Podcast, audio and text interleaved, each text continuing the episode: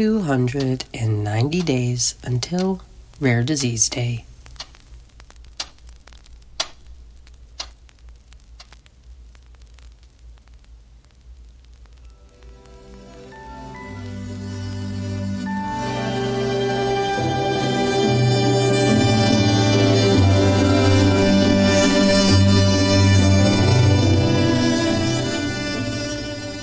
Hello, happy Monday.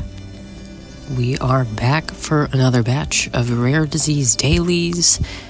They might sound a little different this time.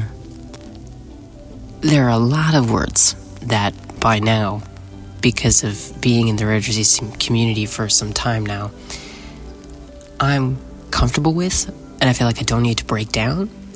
But moving forward, they might sound a little different in that you might hear less sciencey words and more just straight up definitions and breakdowns. If you want all the sciencey stuff, you're of course more than welcome to check the English and Spanish transcripts on my website, yannickmirko.com, for a more technical version of the definition, along with resources.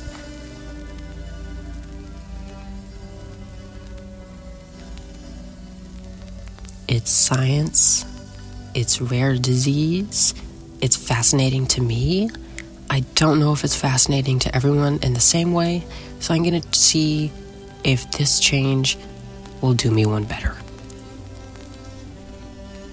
Rare Disease Daily aims to raise awareness for the community of approximately 30 million U.S. citizens who experience either one or several of the over 7,000 varying rare disorders and diseases.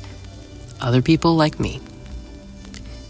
We desperately need your resources and help for the sake of our basic human rights and for access equality, as well as to encourage every listener to investigate whether or not they are rare. Any language originally gendered will be neutralized to the best of my ability.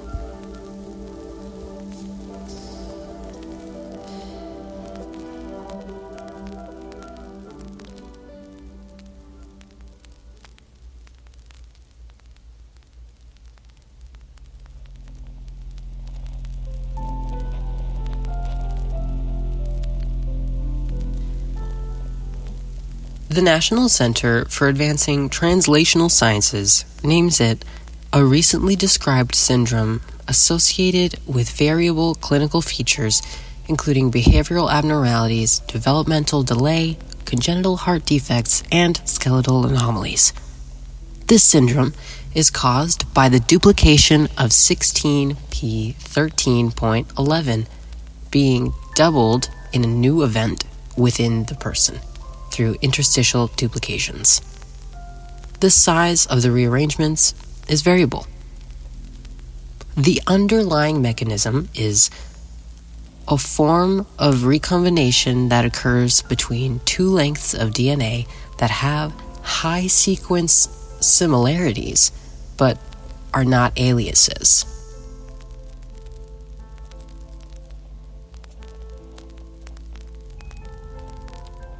The microduplications appear from the beginning or are inherited from mildly affected or completely normal parents, suggesting that the microduplication has an incomplete penetrance and variable expressivity.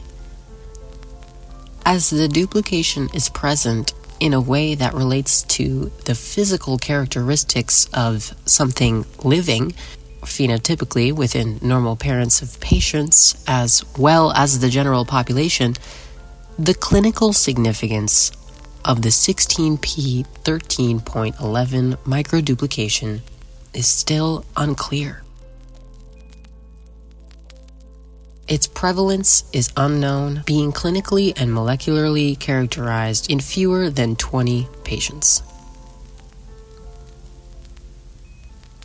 A common method of detection for microduplications is FISH, a technique based on fluorescently labeled DNA probes specific for a chromosomal region of interest.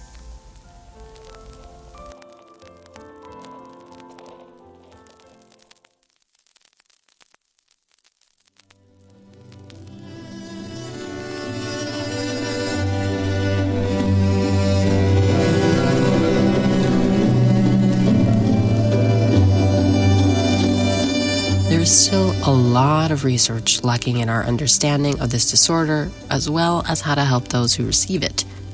It doesn't matter how small the community is, one person alone deserves research and aid, so why not help these patients?